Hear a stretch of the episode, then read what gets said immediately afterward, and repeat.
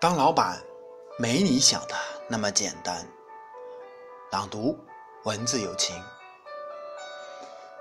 一旦踏入老板这个职业，人生真的彻底变了，因为你会突然发现，等待你的不再是梦想中有钱人的生活，而是各种问题、各种艰辛、各种负债、各种压力，对员工、对股东、对社会的重重负担。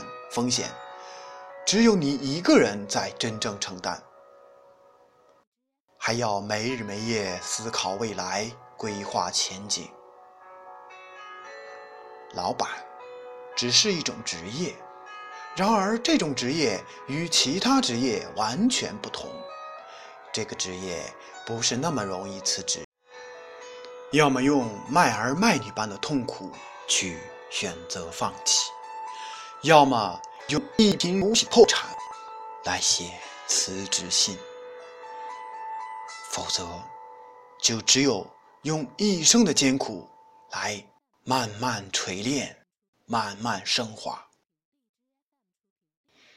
老板是最没有门槛的职业。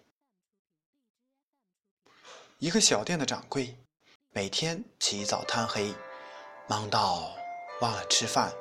忘了喝水，忘了生病，忘了恋爱，不停的计算，不停的计较，辛苦了一年，才发现依然是在生死线上挣扎，赚到的只是老板的虚名与积压的货品。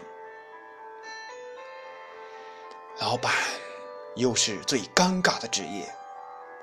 一个上市公司的董事长，忙于贷款，忙于融资，忙于扩张，忙于把企业做大，结果是资金越来越紧张。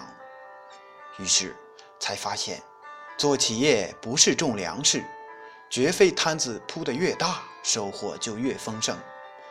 在企业经营中，老板永远奔波于各种规模的差钱状态。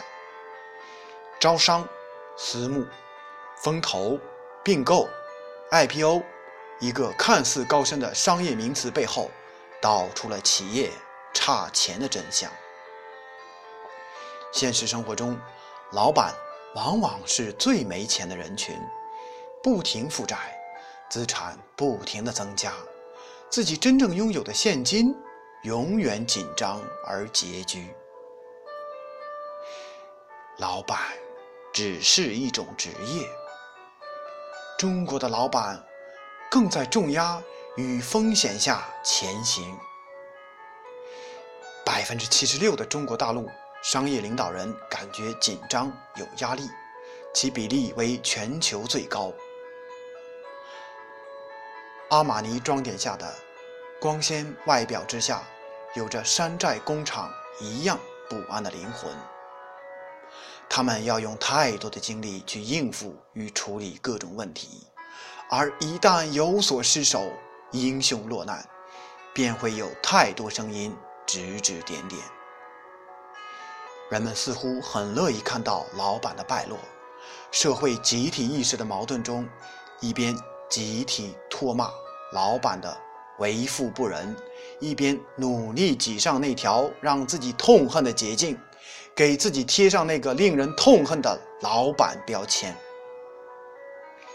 老板不等于有钱人，并非当了老板钱就会漫天落下。